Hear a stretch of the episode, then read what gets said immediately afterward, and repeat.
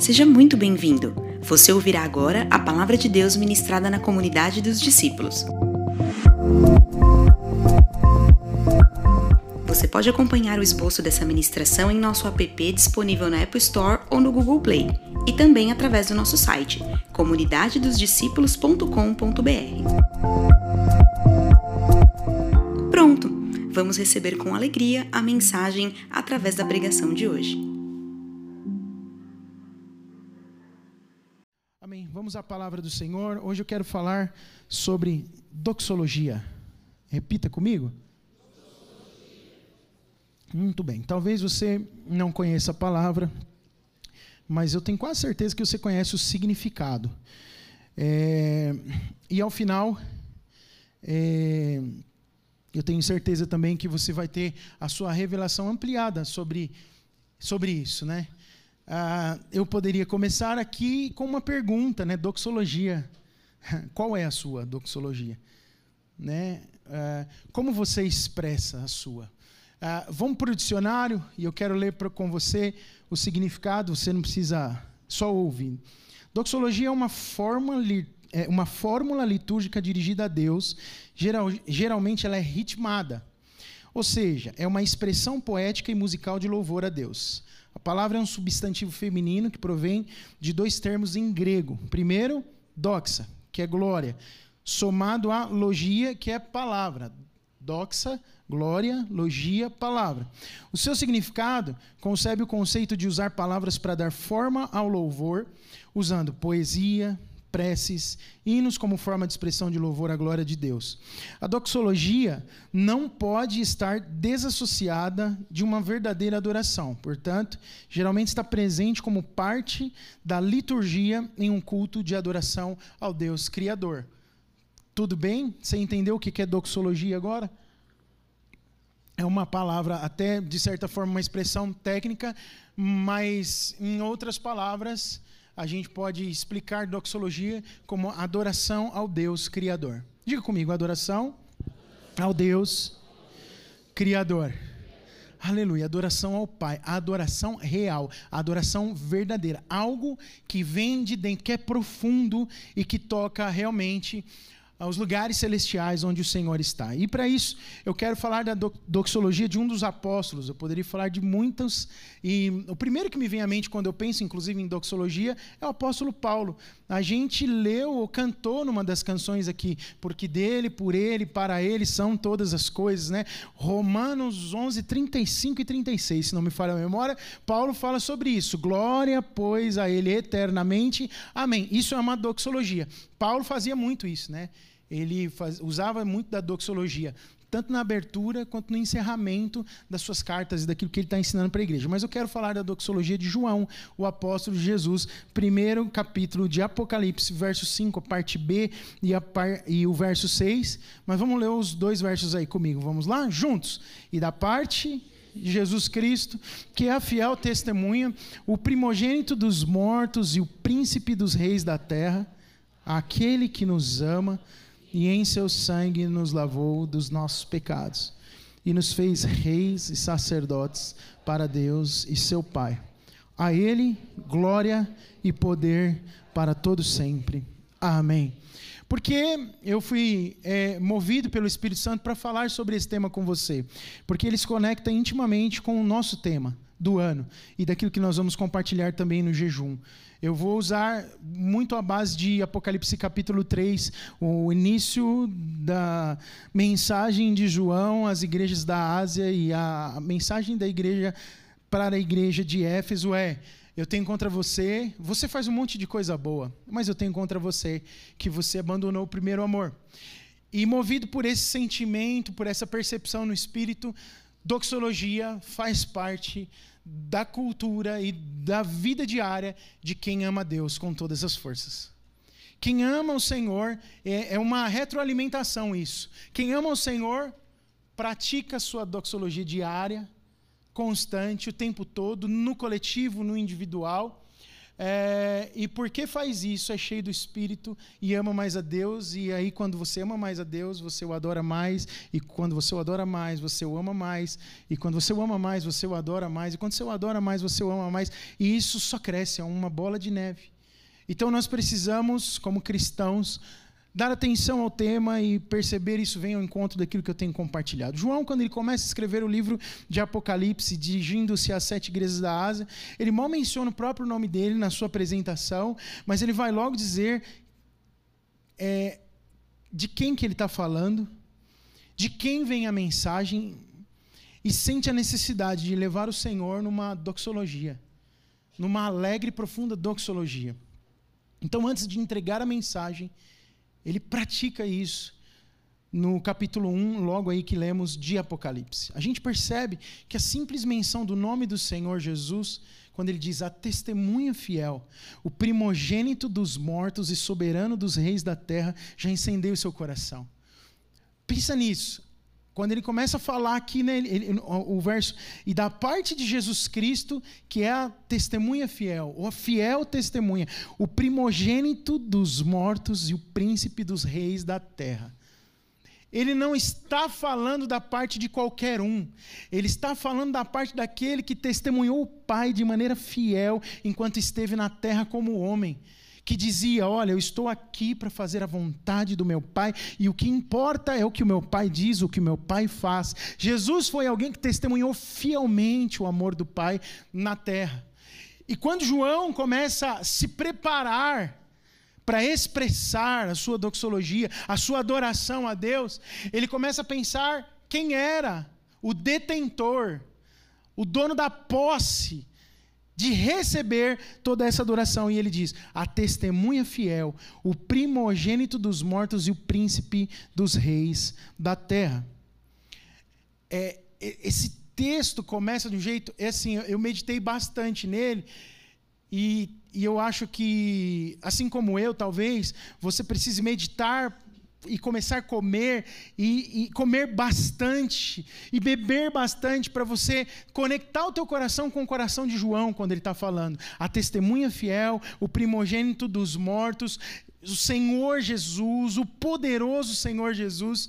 E você percebe que o seu coração começa a entrar em erupção. É como um, um geyser. Sabe o que é um geyser um geyser numa terra árida. Geysers são aqueles pequenos vulcõezinhos numa, num deserto, por exemplo, que sofrem erupções de água quente, fervendo, que você põe a mão queima. Isso são geysers, né? Eu nunca vi um pessoalmente. É, tenho uma vontade de ver, mas dizem que, que realmente queima pesado a mão. São águas muito quentes. É como um geyser, é, é, é uma coisa que. E, e, eles são espontâneos, assim, do nada. Começa a borbulhar.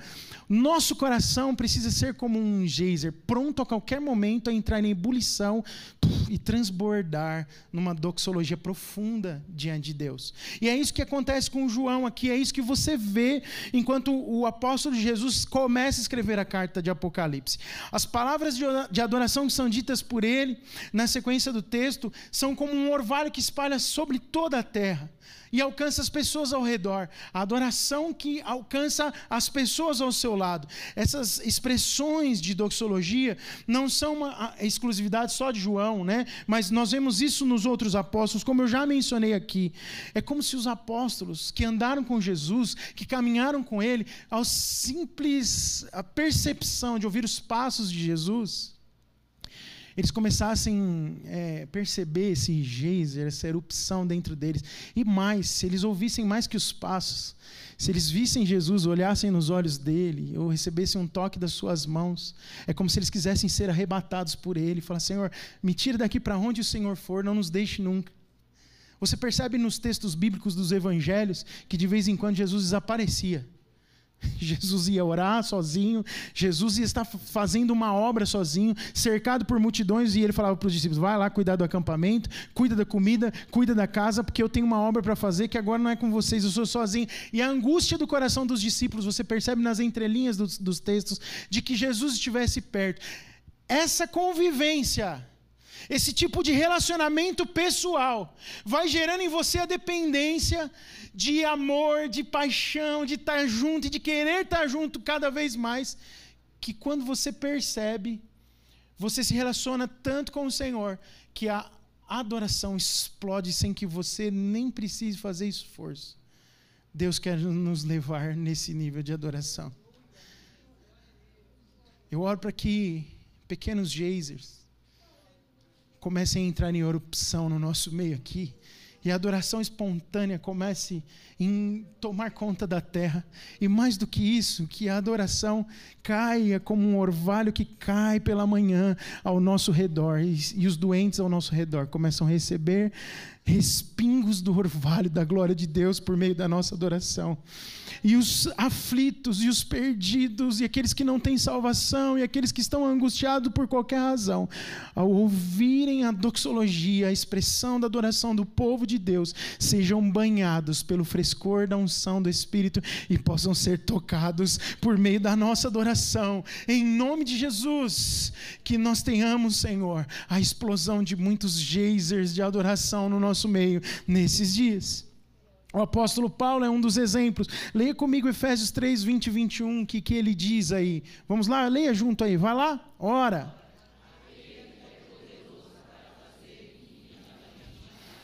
No que tudo quanto pedimos ou pensamos, que opera em nós, a Ele, na igreja e em Cristo Jesus, por todas as gerações, para todos sempre. Amém.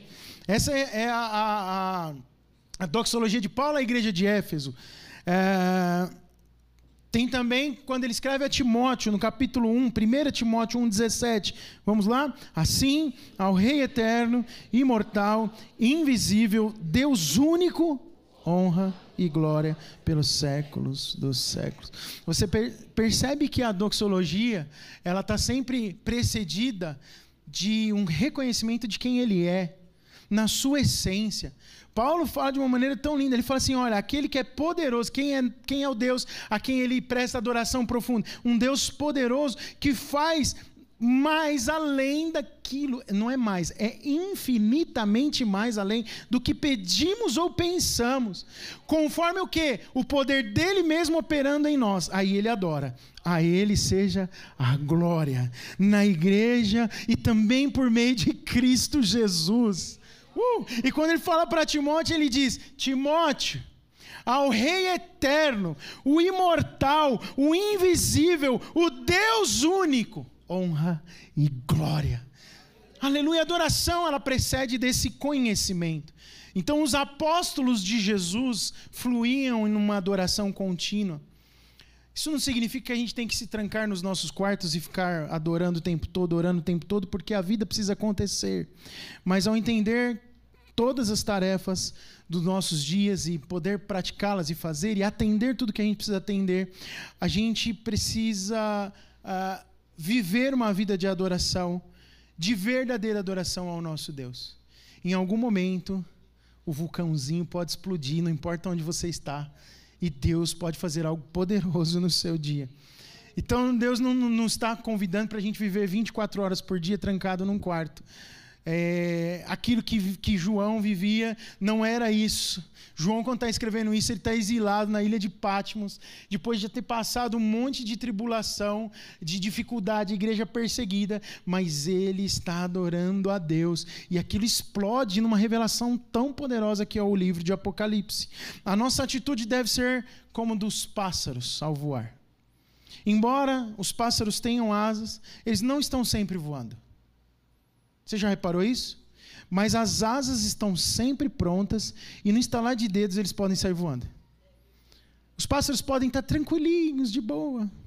Piu-piu para cá, piu-piu para lá. Quando alguém vem e faz. Você ouve isso, né? A minha sonoplastia é demais, fala a verdade. Eu preciso aprender a fazer o piar dos pássaros, porque esse piu-piu, piu-piu parece mais um pintinho, né? Alguém sabe imitar um pássaro aí? Vamos, irmãos, me ajudem, por favor. Eu ouvi alguns.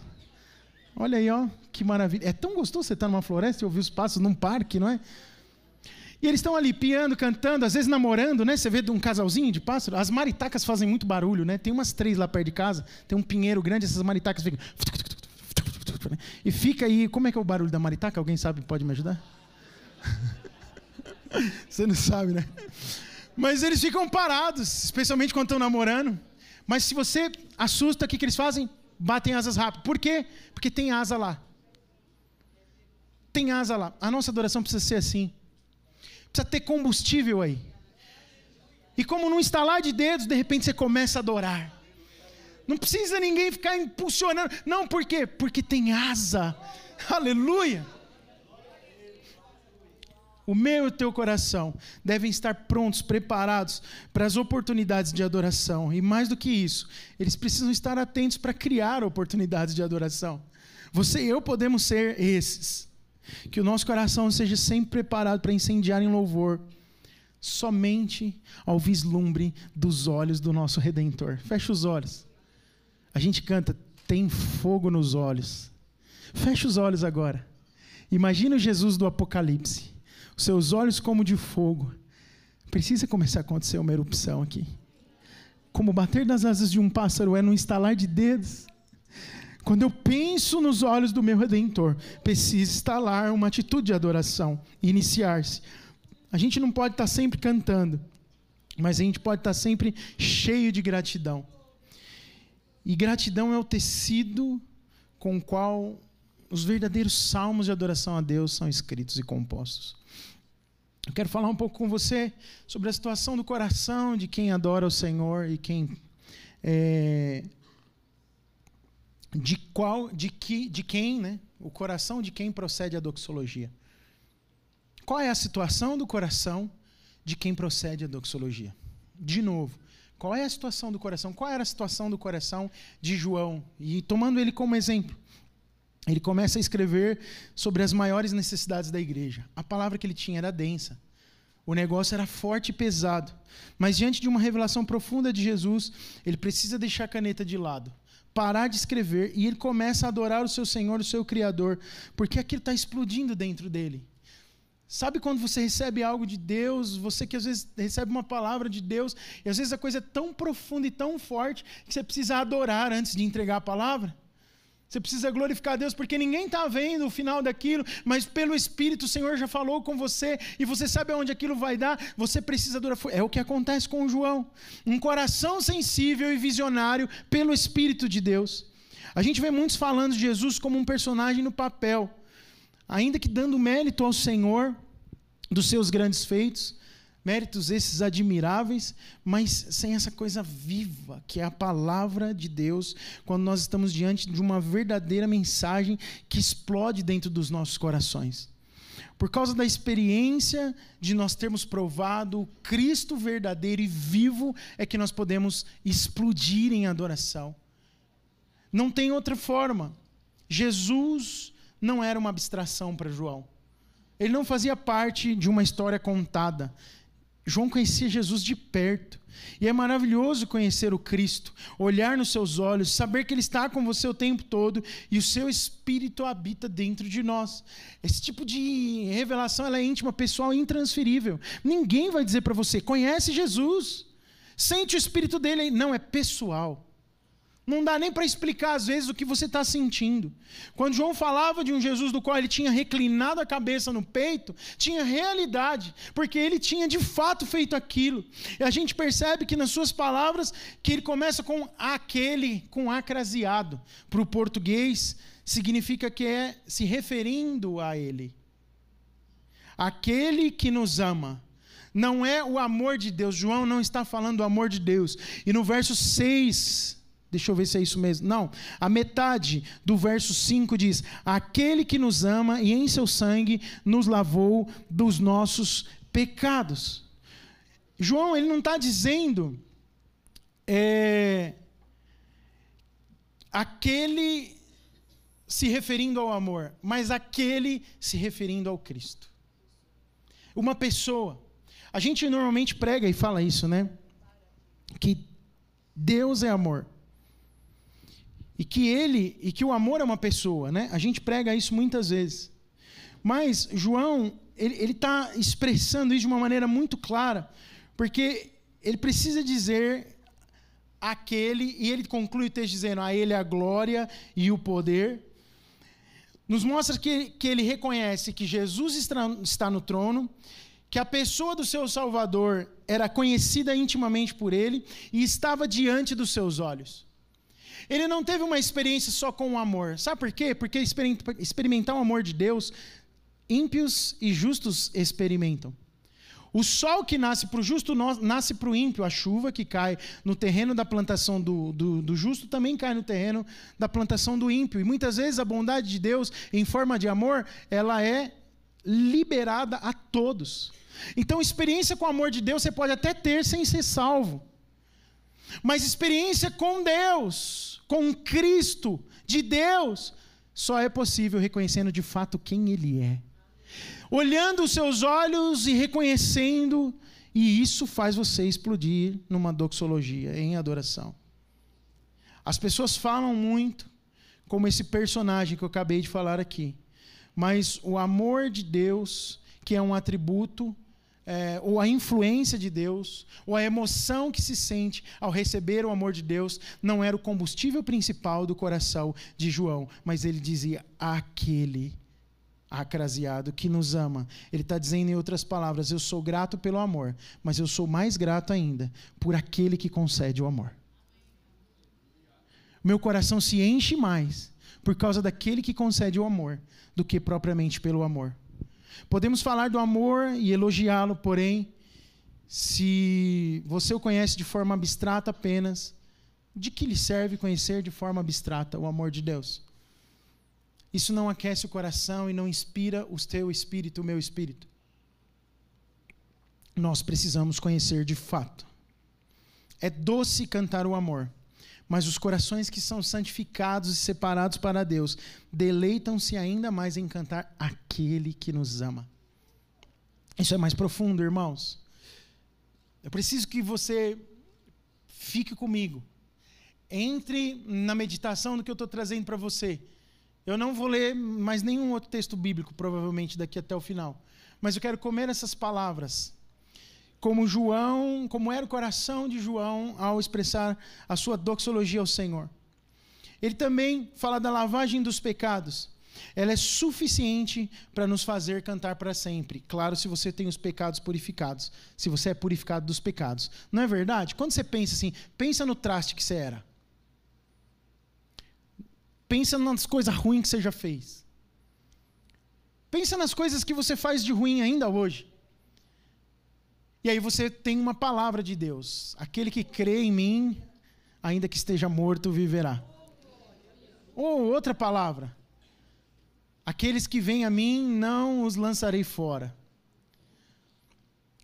Nós, ou outra palavra, os nossos pecados são perdoados. E o Senhor os lança no mar do esquecimento. Uau! Só por esse motivo já é para sair dando glória, pulando, celebrando, sendo cheio do Espírito. Contudo, o cerne da alegria, da adoração, da doxologia de João é aquele que, aquele craseado, que com o seu sangue nos lavou dos nossos pecados. Eu adoro aquele que perdoa pecados.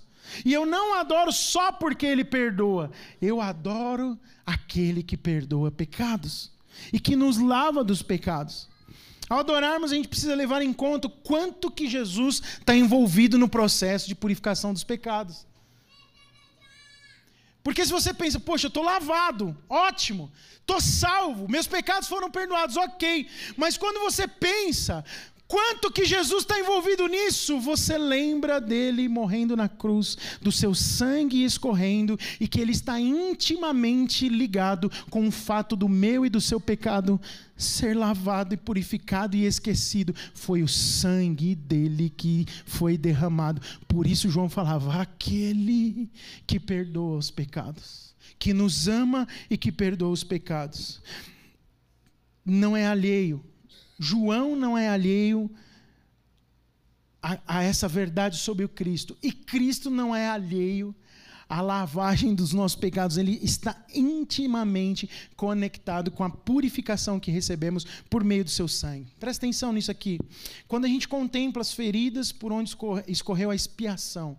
Expiação? Jesus, o Cordeiro de Deus, que morreu para ter o sangue por expiação dos nossos pecados. Quando a gente contempla as feridas por onde escorreu a expiação, vemos aquele semblante triste e desfigurado. Pensa nisso. A sua fronte com as cicatrizes cruéis dos seus algozes. E quando espreitamos o coração perfurado pela lança em nosso favor, sabe, espreitar é olhar meio que às escondidas, mas com muita atenção. Quando você olha para aquele coração humano de Jesus sendo ultrapassado pela lança e, e, e ferido em nosso favor, a lavagem pelo sangue é conduzida à mais elevada estima do nosso próprio coração. Quando você vê o Cristo morto e entregue, quando você vê o Cristo desfalecido na cruz, a lavagem pelo sangue ganha peso dentro do teu coração. Você fala, Jesus estava completamente envolvido nisso. Se os discípulos ficaram constrangidos com um simples lavar de pés, com Jesus pegando uma bacia de água, botando uma toalha nos seus ombros e indo lavar os seus pés, quanto mais ao ver Jesus escorrer até a última gota de sangue, qual é o nível do constrangimento que isso gerava em João quando ele escrevia essa carta? Ele lavou os meus pecados com o seu próprio sangue, a matéria-prima da limpeza do meu pecado que me levava para a perdição e para a morte foi não foi água cristalina, foi sangue puro carmesim, e ele sofreu muito para isso acontecer. Portanto, a minha doxologia, a minha adoração extrema e profunda aponta não porque eu sou lavado, mas porque alguém chamado Cristo de Deus se prontificou a liberar o sangue para que eu pudesse ser lavado. Quando isso acontece, essa compreensão é real na minha e na sua vida, a adoração do nosso coração flui como pequenos vulcões. Se a adoração está sempre baseada nisso, não tem erro. A vida de Deus vai fluir quando adorarmos. E não é uma insistência, vamos cantar de novo, vamos fazer de novo. Não, eu só lembro dos olhos tristes dele na cruz e do seu sangue sendo derramado e daquela vara com a ponta de uma lança entrando no seu peito. E eu lembro do sangue escorrendo e eu falo: esse sangue foi para limpar os meus pecados e me colocar num lugar de bênção e de vida e não de maldição. Hoje eu posso adorar aquele que nos amou e por seu sangue nos lavou dos nossos pecados. Isso é doxologia.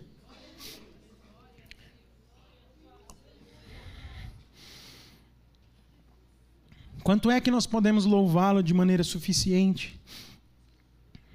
Que a gente possa cantar um cântico novo, como está escrito em Apocalipse 5,9. Lê comigo aí, Apocalipse 5,9. E entoavam um novo cântico, dizendo: Vai lá.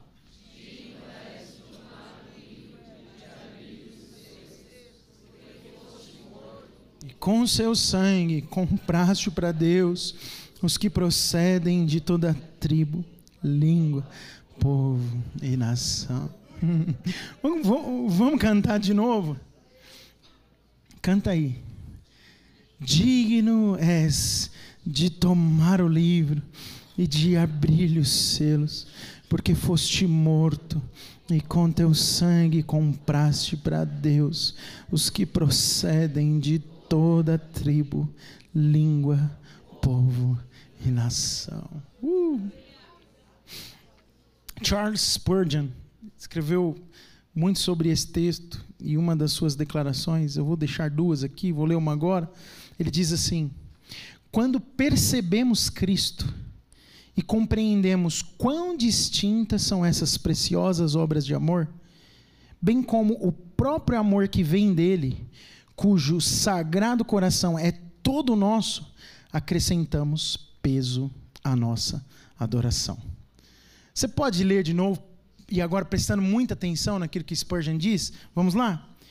Quando.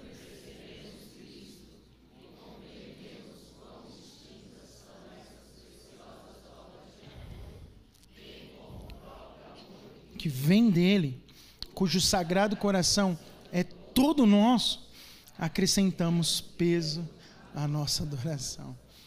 Não é lindo isso? Que obras são essas que Spurgeon se refere? Obras de amor. Aquele que nos amou e que nos lavou dos pecados com o seu sangue. quando nós percebemos este Cristo, a nossa adoração ela é acrescida de peso, de punch. Sabe aquela coisa forte, que tem realmente sentido, que faz realmente o chão tremer, o céu abrir, o inferno estremecer, os demônios fugirem, porque nós sabemos a quem adoramos. A continuidade do texto diz que ele nos fez reis e sacerdotes. Nossa dignidade de realeza, irmãos, e o nosso sacerdócio derivam de quem? De Cristo. Precisamos considerar a fonte, não somente onde o rio está correndo. Às vezes a gente vê o rio correndo, o rio fluindo, mas tem uma fonte. Tem uma fonte.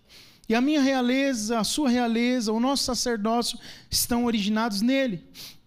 Jesus é o sumo sacerdote que nos veste, que nos unge, o soberano rei que nos coroa e que nos entroniza, a ele demos o nosso louvor.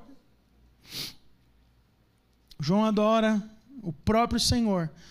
Sua mente está fixa em Cristo, e como Spurgeon diz e percebe, João percebe Cristo em sua própria pessoa. a percepção de João está além das vestes. João fala muito das vestes de Jesus em Apocalipse dos cabelos, dos traços corporais, da forma, do jeito. Mas a, quando, como ele começa com essa doxologia, você percebe que a percepção dele está muito além da revelação profunda que ele tem sobre o Cristo aparente que vai ser revelado para a igreja. A percepção dele está além da coroa, da posição da autoridade, das obras das vestes. Ele conhece intimamente o seu Senhor. Por isso ele pode adorá-lo. E ele diz: eu o vi. Essa é a expressão de João. E a sua visão quase que obscurece todo o resto. Seu coração é todo de Jesus. Spurgeon diz isso, né? O meu coração deve ser todo de Jesus. Mas o coração do Senhor também foi entregue para nós. Aleluia. Se o coração é todo de Jesus, o incensário produz fumaça para Ele, de adoração o cântico sobe na direção do louvor para Ele. Um cristão verdadeiro precisa ver Cristo, ver Jesus, o Filho de Deus, crendo que Ele é um Deus real, verdadeiro. Ele não é uma fábula. Jesus não é uma fábula engenhosa de uma mente muito inteligente. Não foi C.S. Lewis que criou essa história, não apesar de ser fantástico, né? Como é bom ler as coisas de Lewis, como é bom assistir o que transformar em filme daquilo que ele escreveu. É lindo. É uma metáfora do evangelho em algumas de suas obras. Aliás, ele só fala de Jesus, né? não em algumas. Mas não, não, não se trata de uma mente fer... não, é uma realidade. Jesus é vida real. Uh, Jesus é palpável. Jesus dá para tocar. Jesus veio na terra. Jesus pisou aqui, te amou com amor intenso. Jesus é alguém que faz parte do meu dia, do seu dia. Crer, crer literalmente, irmãos, que Jesus andou nos caminhos da Judéia, que ele trabalhou no nosso favor desde lá e que ele morre no lugar de, de pecadores, um judeu vivendo lá no Oriente. Crer nisso é coisa de crente de verdade. É coisa de quem adora de maneira profunda. Se não tiver isso, não tem adoração profunda.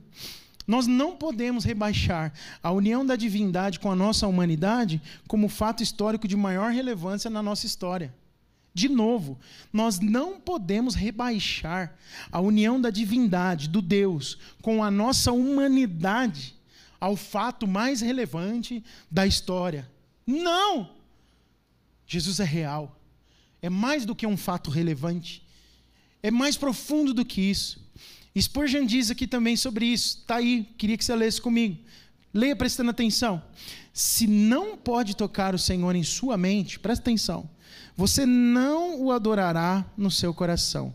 Mas se você já percebeu o bendito Mestre, se ele se tornou uma pessoa real para você, aquele que o amou verdadeiramente e o lavou de seus pecados, tornando-o rei e sacerdote. Então, ó, ele te lava dos pecados e torna você rei e sacerdote. Então, seu amor deve fluir em direção a ele. Não poderá resistir ao impulso de amar aquele que o amou tão verdadeiramente e é tão bem conhecido. Quando, como, quando é que você não resiste ao impulso de amar a Deus? É quando Ele é bem conhecido. Essa é a hora que você passa vergonha às vezes. Que você começa a chorar em público. Que você está, às vezes, até num culto e cai prostrado, de joelhos no chão. E as pessoas falam: essa pessoa está com algum problema. Não. O Cristo se tornou conhecido. Então, o geyser explode. Porque o Cristo é conhecido. Só vai ter essa explosão de adoração quando Cristo for conhecido. Você que está me ouvindo em casa, você que está aí na galeria, é como as canções que nós cantamos. Eu quero conhecer Jesus. Meu maior desejo é te conhecer, Senhor te conhecer e prosseguir em te conhecer. Quando você incansavelmente busca o Senhor, vai chegar uma hora que você vai vê-lo de uma forma nova, que vai explodir numa adoração tão real, mas tão profunda, que nem você vai conseguir explicar, mas vai ver os efeitos dela na sua vida e ao seu redor. Sabe para sabe o acesso de quem está isso? Teu, meu, Precisamos ir além.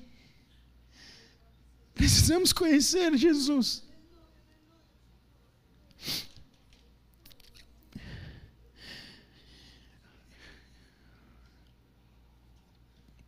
Conhecer Jesus dá suporte para a fé.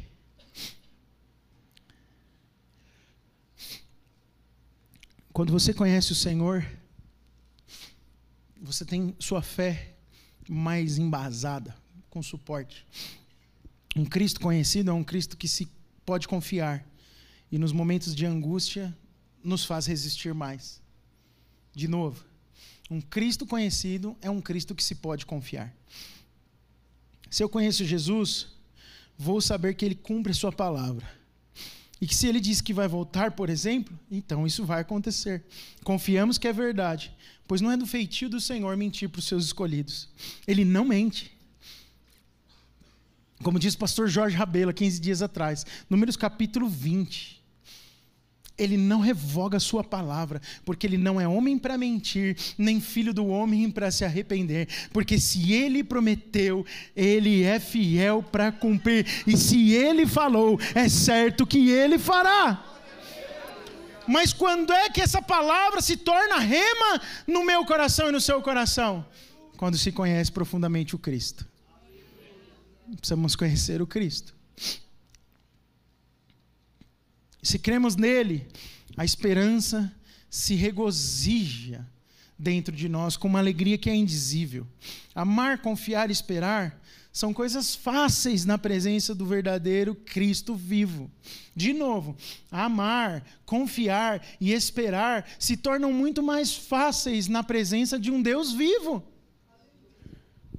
Se você está com dificuldade de amar alguém, está faltando reconhecer Cristo. Se você está com dificuldade de confiar em algo que Ele mesmo falou para você, está faltando conhecê-lo mais profundamente.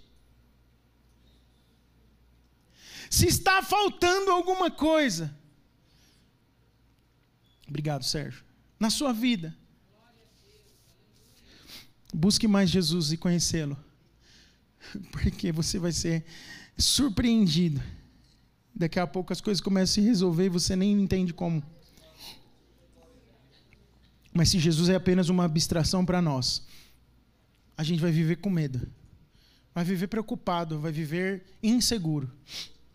João toma posse da sua bênção, porque ele tem certeza do que ele falava e por isso acontece essa explosão de adoração do seu interior.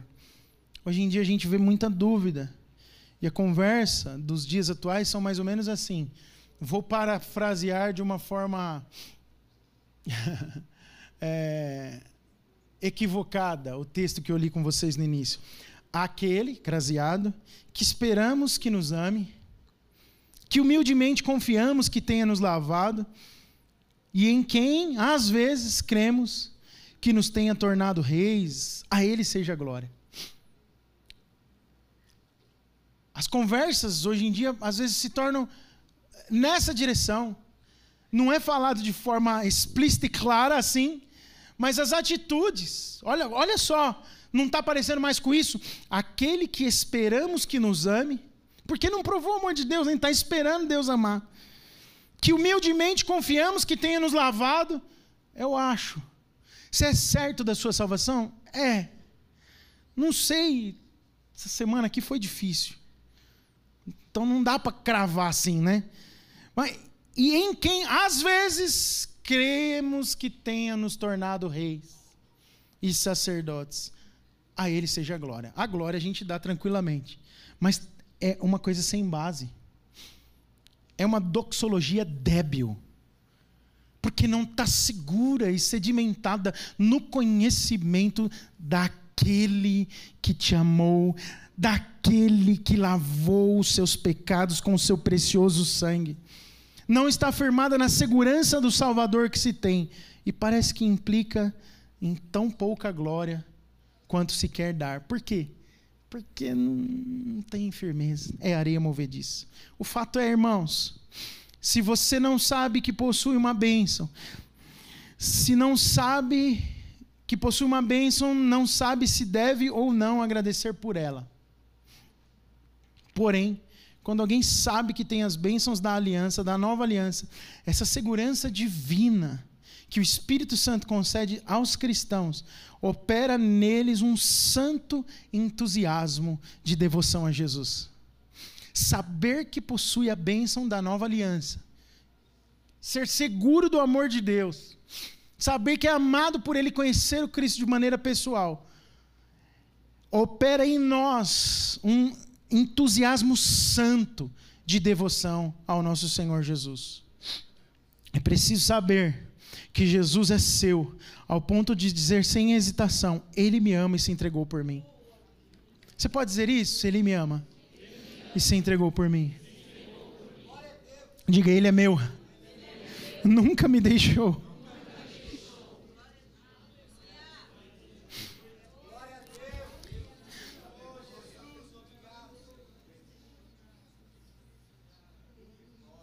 É muito diferente cantar Eu sou teu e tu és meu, baseado nessas coisas aqui que eu estou falando para você. Doxologia real, não débil. Jesus, eu sou teu. Mas o Senhor primeiro se entregou.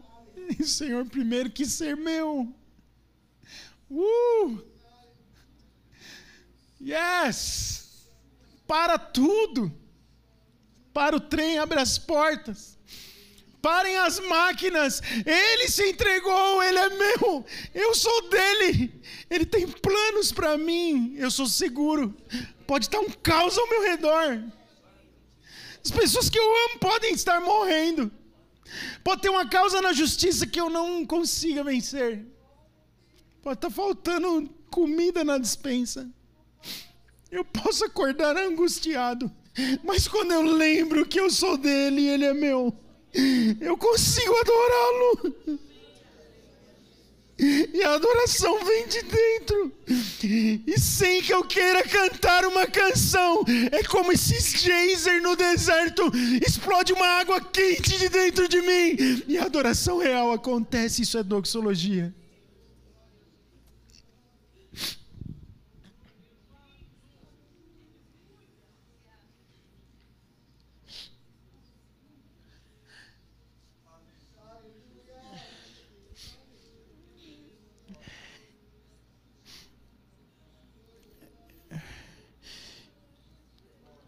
Quem nele crê é justificado de todas as coisas, das quais jamais seria justificado pela lei mosaica. Vós estáis limpos, diz Jesus. Ele fala para os apóstolos quando ele vai lavar os pés, né? Ele diz assim: ó, quem se banhou não necessita se lavar senão os pés. Quanto ao mais está todo limpo. Eu já perdoei seus pecados. Ele poderia ter usado a seguinte expressão. Perdão. Essa segunda, é, essa segurança que é muito bem fundamentada, vai te levar a um êxtase de adoração, querido, querida. E o teu coração vai romper num, num manancial revigorante de amor e de adoração. Você precisa provar disso. Você que é músico, você que canta, você que está aqui no ministério de música da igreja, precisa experimentar isso. Porque essa, essa sua expressão do distante do palco vai ser traduzida num, numa explosão de doxologia que, quando a coisa estiver acontecendo, que você não vai precisar fazer esforço, não precisa fazer o acorde mais invertido, torto, a melodia mais linda, porque de um coração que explode numa doxologia santa, é, eu acho que tem um autotune espiritual e os músicos vão me entender isso. Você canta a nota desafinada e o Espírito Santo afina e a coisa explode de um jeito, você fala: Uau, o que, que é isso? Eu não sou essa pessoa, eu sou incapaz. Isso jamais poderia ser feito por mim mesmo. Esse é o ponto. As coisas não podem ser feitas por nós mesmos, precisam ser feitas pelo Espírito, usando-nos. Altar de vida, sacrifício vivo. Fala dessa doxologia que não se conquista na sala de aula estudando notas musicais, mas se conquista na presença de Deus, buscando intimidade e saber quem Ele é. Se não tiver isso, desiste, para, não é aqui o seu chamado. Em cima de um palco. Precisa conhecer bem Jesus de perto precisa mais doxologia e menos harmonia, ritmo, escalas e arpejos. E não há nenhuma crítica no meu comentário aqui. Eu amo esse povo aqui. Ah, que período maravilhoso de adoração que a gente teve aqui. Maravilhoso. Vida, me derramei na presença de Deus, Beto. Foi precioso adorar o Senhor com você de novo. O Senhor te usou de novo aqui. Meu coração se conectou com o teu em adoração. E Jesus recebeu a adoração dos crentes sinceros nesta manhã. Mas não pode sair da nossa vista. A doxologia precisa estar presente. Essa adoração real. João fala de nós, aquele a quem nos amou ele percebe Jesus, mas percebe a comunhão com todos os santos. Ele poderia ter usado a expressão aquele que me ama, isso não seria nenhuma surpresa. Porque ele estava num momento pessoal, presta atenção nisso, de adoração a Deus. Ele estava sozinho. Mas em se tratando de João, o apóstolo do amor, né? aquele que tem coragem de falar que era o, o, o discípulo amado, aquele que tem coragem de falar que deitou no, no peito de Jesus, se ele não pensasse no, nos irmãos, na comunhão, a doxologia estava empobrecida. João precisava espalhar isso. Mas isso não é uma ideia de João só. João é o espelho do amor. Ele, no seu ministério, mostra que não pode viver sozinho regozijar-se sozinho dos benefícios sagrados. Mas ele mostra para nós que é bom usarmos o nós ao invés do me. Ele podia dizer aquele que me amou e me lavou. Os... Não, mas ele diz aquele que nos amou. Ele sabe que ele vem com uma mensagem forte para as sete igrejas da Ásia, mas ele fala: Eu estou falando da parte daquele que amou a você e amou a mim de uma maneira profunda e nos lavou. E é bom a gente usar o nós, a primeira pessoa do plural. Não que às vezes não seja necessário usar o me, você está me entendendo, né? Tem coisa que é só para mim, mas tem coisa, tem muita coisa que é para nós. O nós talvez tenha que ser mais empregado. Jesus, ele ensinou a orar o nós. Jesus disse: Vós orareis assim. Como é que é que ele disse? Pai nosso. Não é pai meu ou meu pai. Ele diz: vocês devem orar assim, Pai nosso. Nossas orações, irmãos, devem seguir mais a linha do Pai nosso do que meu Pai. E o nosso louvor mais a linha do aquele que nos amou e nos purificou por meio da lavagem do sangue. Quando adoramos o Senhor, percebendo que o que percebemos não foi uma exclusividade nossa, vamos lá. Quando você adora o Senhor, percebendo é Ele, e que isso que você percebe dele não é exclusividade só para você, mas derramado para muitos, foi o sacrifício de Jesus. Inclusive pessoas próximas a quem nós amamos, quando a gente percebe isso, honestamente, não parece que a adoração se potencializa? Hã? Você adora percebendo um todo. Você adora percebendo um universo ao seu redor. A criação adora o Senhor, mas você adora sabendo que muitos foram salvos antes de você, outros estão sendo salvos na sua geração e muitos virão a ser salvos após a nossa morte, talvez. Eu digo talvez só se Jesus não voltar antes de você morrer, porque seguramente, até que ele venha, vidas continuarão sendo salvas. São milhares e milhares de pessoas sendo salvas. Esse amor abençoado que envolve não só você, envolve também seus filhos, envolve seu cônjuge, envolve seus pais, envolve seus amigos, sua família mais próxima, sua família espiritual, muitos que partiram, muitos que virão, uma multidão de santos e justos estão envolvidos nessa adoração.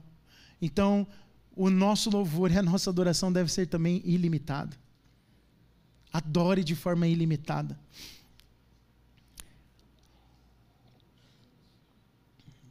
Essa doxologia do capítulo 1 de Apocalipse não é a única, mas no livro são frequentes e crescentes. No capítulo 4, eu não vou ler tudo, tá?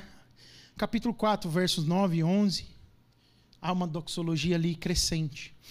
Então, quando ele diz glória e honra. Aí, no capítulo 5, 13, glória, honra, poder. E aí vai.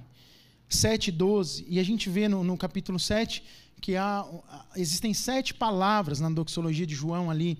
Então é algo crescente. Eu quero falar disso só para ilustrar isso. Essa explosão em si deve ser algo crescente na vida do crente. Você começa, você não começa voando. O pássaro, que eu dei de exemplo agora há pouco como ilustração, quando ele é novinho, pequenininho, as asas ainda não cresceram, se você estalar o dedo, ele pode até tentar fugir, mas ele vai cair do ninho e vai cair no chão. Precisa desenvolver as asas, não é verdade? Você começa aos poucos também. Mas precisa começar, meu Deus. Alguma hora tem que começar a conhecer Jesus. A primeira experiência é só um evento, mas o processo na sua vida precisa te levar ao conhecimento pleno do Senhor. É mais ou menos assim que vai funcionar a vida crescente de louvor e adoração ao Senhor. O louvor é mais ou menos como uma avalanche que começa num floquinho de neve e se torna uma grande massa que é capaz às vezes de envolver até um vilarejo, engolir um vilarejo inteiro. O último que eu me lembro foi um acidente que teve na Itália, de uma avalanche de neve que caiu e acabou com o vilarejo inteiro. Morreu muita gente. Esses dias eu vi um vídeo, um Reels, e que mostrava que o floquinho de neve tem aquele desenho mesmo. Esse desenho aqui. É inacreditável um negócio desse, né? Parêntese total aqui, não tem nada a ver com o que eu estou pregando, eu só lembrei que eu vi um Reels. Mas fica imaginando um floquinho, não dá nem para imaginar que tamanho. Alguém sabe a medida de um floco de neve? É um negócio minúsculo, né? Mas é como começa a nossa vida de adoração.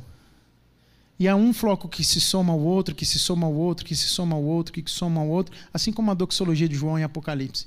Começa com um floquinho, vai aumentando até que ela se torna uma grande avalanche de adoração ilimitada.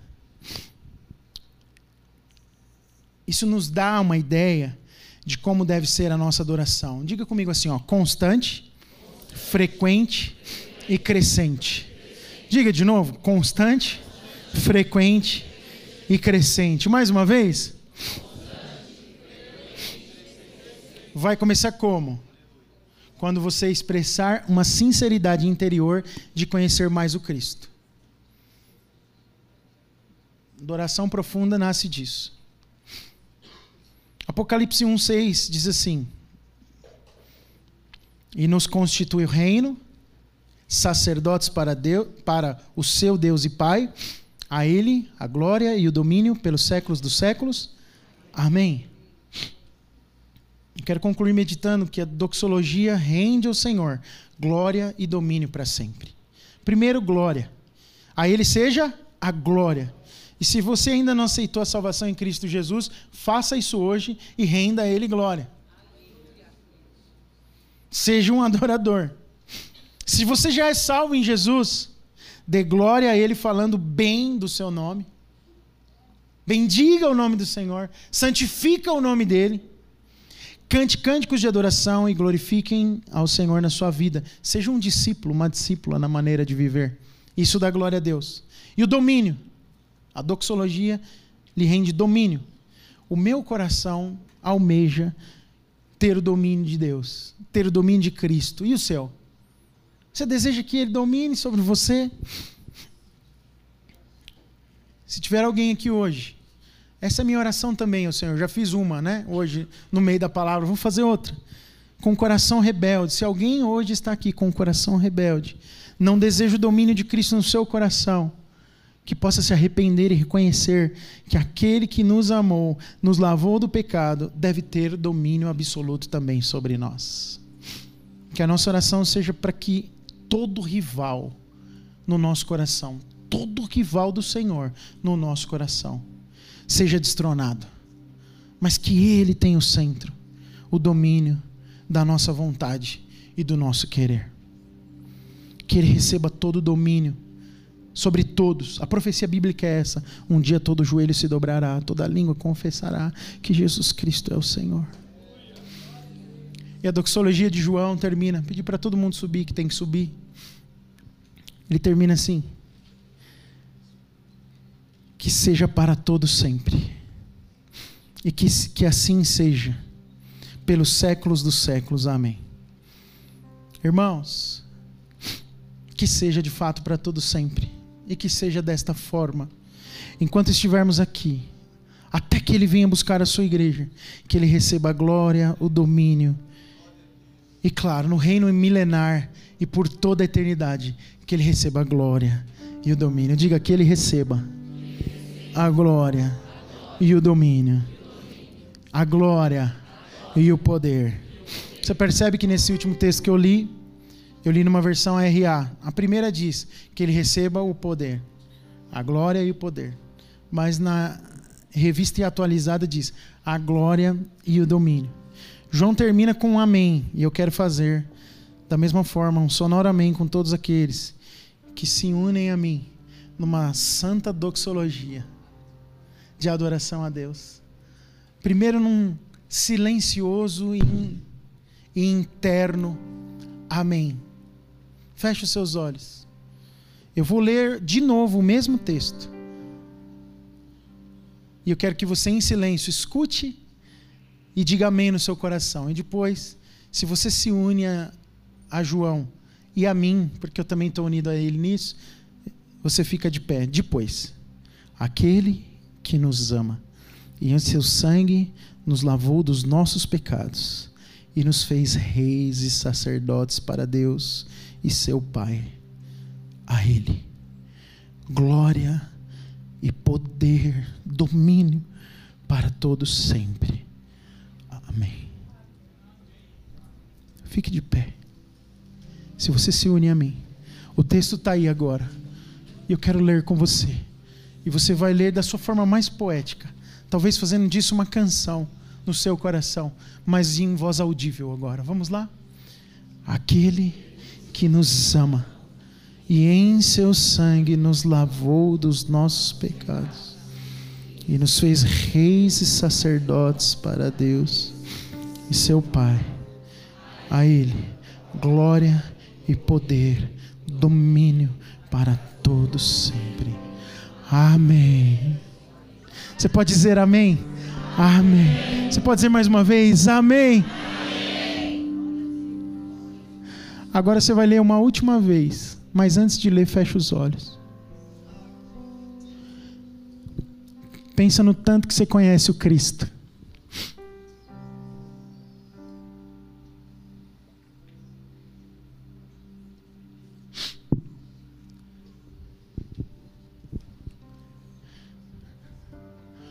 Pensa no tanto que você conhece Ele.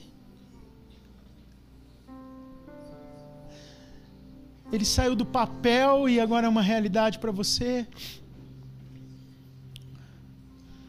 À medida que você tem intimidade com Ele e o conhece profundamente, que o seu coração, que do seu coração vai emanar essa doxologia perfeita, agradável, cheiro suave a Deus. Não precisa ter ninguém aqui falando para você fazer nada. Explode. O pássaro começa a voar e você nem percebeu. É só porque você o conhece. É porque as asas estão prontas. Aleluia. Aquele, vamos juntos, que nos ama e em seu sangue nos lavou dos nossos pecados. De novo, de novo, de novo. Aquele que nos ama e em seu sangue nos lavou dos nossos pecados. Mais uma vez, deixa a adoração fluir. Aquele que nos ama e em seu sangue nos lavou dos nossos pecados. Segue e nos fez reis e sacerdotes para Deus e seu Pai. A Ele, diga mais uma vez, a Ele, mais uma vez, a Ele, mais uma vez, a Ele, glória, diga glória, glória, mais uma vez, glória, diga aí poder, mais uma vez poder. E domínio, mais uma vez domínio. Quando? Hoje? Só amanhã? Não diga para sempre, diga pelos séculos dos séculos, por toda a eternidade, por toda a eternidade. Amém. Diga amém. Amém.